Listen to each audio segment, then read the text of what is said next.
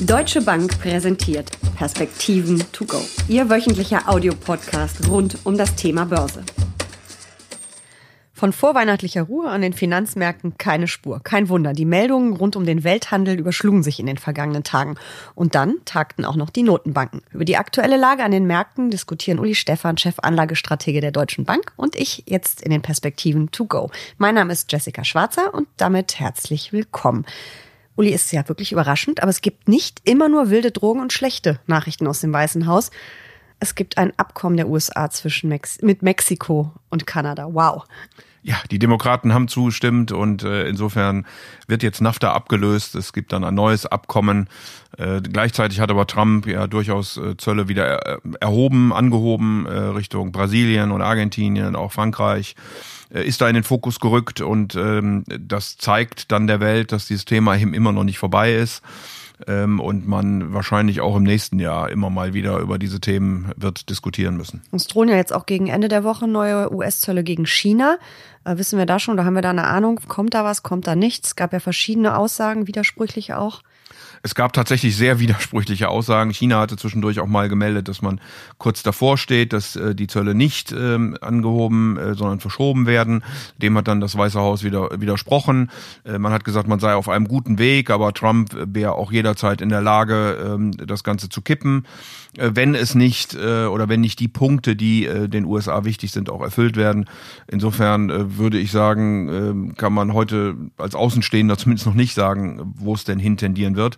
Aber die Zeit wird knapp und der Kapitalmarkt wird auch zunehmend nervös äh, bei dem Thema. Ich glaube, die meisten waren doch davon ausgegangen, dass diese Zölle verschoben werden ich drücke immer noch, ich bin ja Rheinländer und insofern Optimist, ich drücke auch immer noch ein bisschen die Daumen, dass das gelingen kann, weil am Ende keiner Interesse haben kann, dass dieser Streit wirklich eskaliert. Ich bin zwar auch Rheinländerin, aber ich nehme jetzt mal die Position der Pessimisten an. Du hast schon gerade gesagt, Nervosität ist da, Enttäuschungspotenzial auch. Ähm, wie schlimm wird's, äh, wenn die Zölle doch noch kommen? War es das dann mit dem tollen Börsenjahr 2019? Also in jedem Fall werden die Börsen negativ darauf reagieren. Wir haben ja schon einen Vorgeschmack ähm, bekommen in der letzten Woche. Wir sind da sehr schön gestartet mit Unterstützung aus Makrodaten China, Japan und auch aus Europa, Amerika. Äh, und dann hat Trump eben äh, diese Zollankündigungen gemacht und äh, der Markt hat sehr, sehr empfindlich darauf reagiert. Insofern würde ich mich auch nicht wundern, äh, wenn es tatsächlich die Zölle angehoben werden. Und Amerika müsste ja aktiv werden. Also automatisch würden sie angehoben werden, wenn nichts passiert. Äh, und insofern müsste die USA aktiv werden. Ich glaube schon, dass wir dann äh, am Montag äh, durchaus rote, und zwar ziemlich rote Zeichen an den Märkten sehen werden. Und wenn die USA, der, Pessim der Optimist kommt jetzt wieder, ähm, eben wirklich äh, da noch gegenlenken und es nicht passieren lassen, glaubst du, dass die Jahresendrallye dann nochmal richtig an Fahrt aufnehmen könnte? Also das kann äh, sogar sein. Vor allen Dingen sollte sich die USA entschließen, äh, tatsächlich äh, Zölle nochmal zu senken. Das glaube ich jetzt nicht, sondern unser gesamtes Szenario geht auf keine Änderung im Moment in den Zöllen. Man hat ja schon beim Oktober verschoben. Ähm, wie gesagt, es wäre zu wünschen, dass jetzt nochmal verschoben wird, dass man sagt, man ist da irgendwie auf einem guten Weg. Ähm, ich glaube, dass der Markt da durchaus positiv drauf reagieren wird. Ähm, aber wie gesagt, das Ganze wird von äh, kritisch zu chronisch und wir werden uns dann auch im nächsten Jahr über äh, Handel, Protektionismus, Zölle und ähnliche Dinge unterhalten müssen. Wie stark hat das denn schon auf die Wirtschaft durchgeschlagen? Du hast ja gerade schon gesagt, wir hatten einige Zahlen ähm, in letzter Zeit, die sahen doch eigentlich wieder ein bisschen besser aus. Die sahen tatsächlich etwas besser aus, aber eben von niedrigem Niveau. Ähm, auch der deutsche Export wieder besser, aber da darf man eben nicht vergessen, dass wir im letzten Jahr die Abgastests Problematik hatten äh, bei den deutschen Automobilherstellern. Äh, der Welthandel ist insgesamt schwach. Wir sehen, dass äh, sich Wertschöpfungsketten verändern. Wir sehen eine große Zurückhaltung bei den Investitionen aufgrund der politischen Unsicherheit. Also da hat Trump schon einiges bewirkt zum Negativen ähm, auf der weltweiten äh, oder bei der weltweiten Konjunktur. Und nochmal, er kann am Ende kein Interesse haben in einem Wahlkampf, äh, dass dieses Thema weiter schwelt, dass auch ja viele amerikanische Unternehmen sich schon geäußert haben, ähm, dass diese Zölle negativ wirken diese nächste Zollrunde, die eben am Wochenende ansteht, würde insbesondere den amerikanischen Konsumenten treffen. Das sind nämlich chinesische Konsumgüter, äh, ähm, Elektronik, äh, Textilien, die hier betroffen sind. Äh, und insofern halte ich es immer noch für relativ wahrscheinlich, dass sie eben verschoben werden. Ähm, Chinas Parteispitze hat ja gerade den Kurs für die chinesische Wirtschaft ähm, neu festgelegt oder festgelegt für die nächsten Jahre. Und was ist denn dazu erwarten? Na, Xi Jinping hat einen klaren Plan äh, zur Entwicklung äh, seines Landes 2049. Dann wird China 100 Jahre alt, äh, also die Volksrepublik China 100 Jahre alt, äh, nicht China selbst. Ähm, und da möchte man äh, die größte, stärkste, technologisch ausgereifteste äh, Volkswirtschaft der Welt sein. Ähm, das entwickelt sich weiter. Man braucht äh, eben noch Wachstumszahlen diesem und im nächsten Jahr, um die Versprechen der Verdoppelung des Einkommens äh, herzustellen. Also ich habe keinen Zweifel, äh, dass China hier weiter durchziehen wird. Im November sind ja immer diese ähm, kleineren Kreise des Politbüros, äh, die sich äh, mit den zukünftigen Strategien entwickeln, wirklich offiziell und bekannt gegeben wird das Ganze dann erst im Frühjahr, aber man muss wohl davon ausgehen, dass China eben äh, guckt, ähm, Verschuldung auf der einen Seite, Wachstum auf der einen Seite, eine bessere Balance zu kriegen äh, und weiter den Umbau der Volkswirtschaft ähm, von Investitionen in Konsum, von Export in Binnenmarkt, von staatlichen Unternehmen, private Unternehmen und von Produkten Produktion in Dienstleistungen fortsetzen wird. Was ist von USA und Europa in naher Zukunft zu erwarten? Ja, bei USA haben wir natürlich den Wahlkampf und das ist äh, heute, glaube ich, noch nicht zu prognostizieren, äh, wie das Ganze denn ausgehen wird. Donald Trump hat erschreckend niedrige, also für ihn erschreckend niedrige äh, Zustimmungsraten. Mit so niedrigen ist noch kein Präsident wiedergewählt worden. Äh, deswegen muss er auch da zulegen. Bei den Demokraten wissen wir erst am 3. März, wer denn überhaupt gegen ihn antritt. Also da würde ich jetzt heute noch keine Prognosen erstellen wollen. Der Wahlkampf wird aber wahrscheinlich laut und unangenehm. Schmutzig vor allem. Und dann müssen wir sehen, wer gewählt wird und wer dann äh, ab 2021 eben auch die wirtschaftspolitische Richtung vorgibt. Ähm, das wird möglicherweise mit, mit weder mit Trump noch mit den Demokraten sehr äh, einfach werden. Äh, weil die Vorstellungen von Bernie Sanders und Elizabeth Warren ja nun auch äh, nur bedingt wirtschaftsfreundlich sind. Also ähm, insofern ja, werden die USA, glaube ich, in diesem Jahr ganz gut wachsen und dann müssen wir mal gucken, was im nächsten Jahr äh, passiert.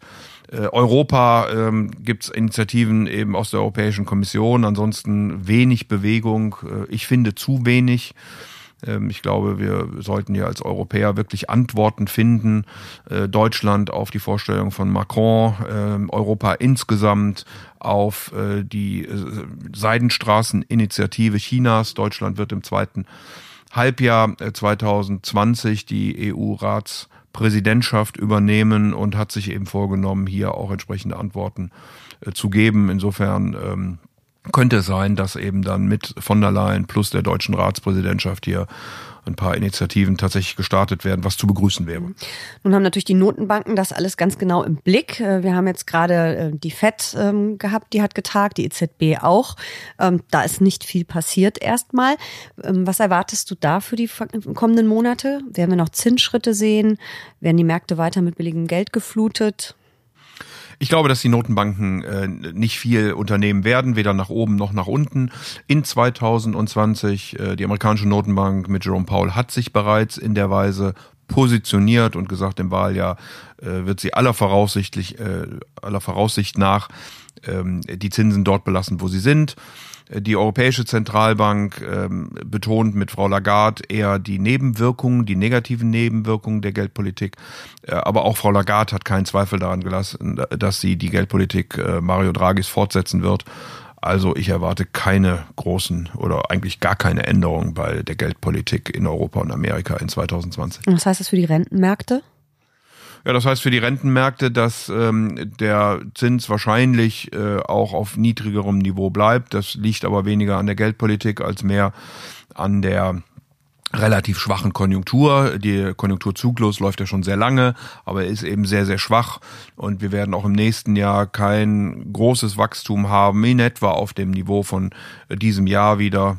Ähm, und ähm, damit eben gibt es auch keinen Grund bei schwacher Inflation, dass die langfristigen Zinsen deutlicher nach oben tendieren ähm, sollten. Das ist immer ein bisschen ein Fragezeichen, also da wird man drauf gucken müssen als Risiko, äh, wenn kommunikative Fehler vor allen Dingen in den Notenbanken passieren. Aber ich glaube, am Ende des Jahres 2020 werden wir in etwa auf dem Niveau von diesem Jahr liegen. Das heißt, die Renditen müssen wieder die Aktienmärkte liefern, wobei wir haben ja dieses Jahr eigentlich gute Renditen an den Bondmärkten gesehen durch Kursgewinne, aber ähm, nächstes Jahr dann wahrscheinlich nicht also ich glaube schon, dass wir die, die Tiefpunkte in den Renditen gesehen haben. Wir waren bei Bund zehn Jahren bei minus 0,7.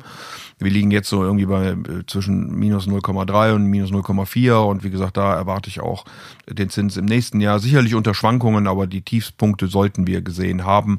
Und deswegen werden auch die Kursgewinne sich wahrscheinlich nicht in der Weise wiederholen lassen, wie wir das in diesem Jahr erlebt haben. Und die Aktienmärkte?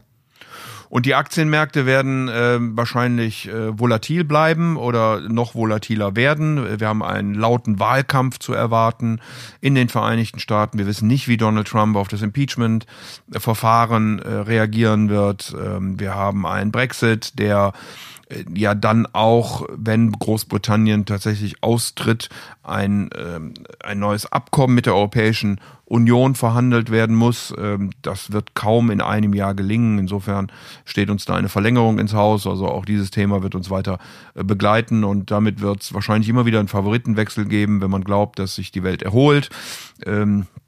Dann werden eher das, was, äh, was preiswert ist, aber zyklisch ist, ein bisschen mehr Risiko in der, im, im, im Konjunkturzyklus hat, besser laufen und äh, wenn es eben in die andere Richtung geht, dann äh, werden dann die Bonds mal wieder ansteigen und dann werden auch die vermeintlich ähm, etwas sichereren, teureren Aktien mit eben qualitativ hochwertigen Geschäftsmodellen, Dividenden und so weiter und so fort besser performen. Also unter der Oberfläche vielleicht mittlere bis hohe einstellige, aber einstellige Renditen zu erwarten ähm, und das dann eben durchaus immer wieder mit Favoritenwechsel. Insofern kann man auch in 2020 Geld an der Börse verdienen, aber man sollte ein bisschen genauer hingucken vielleicht als in diesem Jahr. Und jetzt kommt eine bisschen gemeine Frage, aber ich kann es mir nicht verkneifen. Wir haben noch knapp zehn Handelstage 2019. Was ist deine Prognose? Wie gehen wir im DAX aus dem Jahr? Daumen hoch, Daumen runter? Ich glaube, auf eine Punktprognose werde ich dich nicht festnageln können. Ja, wir hatten ja vorhin schon über den Handelsstreit äh, gesprochen. Und Deswegen davon, gemeine Frage. Und davon hängt es einfach ja. ab.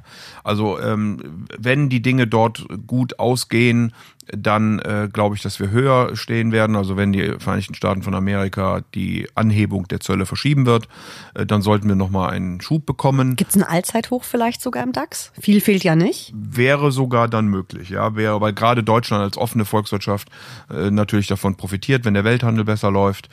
Ähm, geht's in die andere Richtung, äh, wird sicherlich äh, nochmal rot werden. Vielen Dank für diese Perspektiven to go.